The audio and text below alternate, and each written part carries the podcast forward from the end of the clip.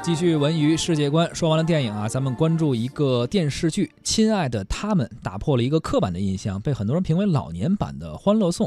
近日啊，宋丹丹、张若昀、姜妍、刘丽丽还有邬君梅、朱茵、翁虹等主演的都市情感剧《亲爱的他们》正在湖南卫视播出。其翻拍自2016年韩国的大热剧《我亲爱的朋友们》，被评为老年版《欢乐颂》。呃，欢欢乐颂确实一听这个演员的这个阵容，好像是哈。对，这比比《欢乐颂》这个集美的年龄真的是大出很多，年龄大了很多。这评分呢也不落后啊，现在目前网上评分达到了九点五分的一个高分。哎，这个在国产电视剧当中是比较少见的一个高分了啊。呃，剧中的看点呢，当然是五位性格迥异的老闺蜜她们的花样生活了。啊，五位老友始终如一的情感也是非常动人的。无论面对什么样的家庭琐事和困难呢，都可以相互的扶持，贴心的陪伴。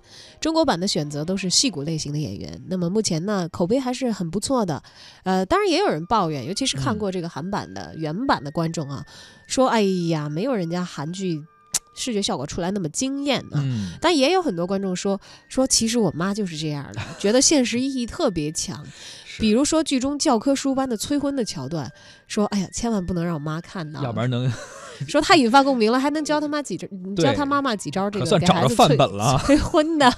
所以这个剧本呢，虽然是翻拍的，很多人为什么还是看呢？因为它毕竟有一个本土化的过程，确实，呃，剧组也是有这样的考量的哈。呃，从社会背景上看，这个老老老龄化确实也是现在的一个非常大家关注的问题。不仅五零七零后经常一起讨论，八零九零后呢也是非常的感兴趣。比如像咱们这一代，大多都是独生子女，这个肯定要考虑一些关于父母的养老问题，也可能。甚至有些人可能会焦虑自己的养养老的一些问题，这个话题应该说在社会上还是具有一个普遍的意义的。对，现在我想起来，我的一些闺蜜老跟我聊天的时候，呃，会说好，等咱们退休了，相约去跳广场舞啊。我估计八零后的这个女生到时候可能不是相约去跳广场舞的事儿，会有那个时代的娱乐了。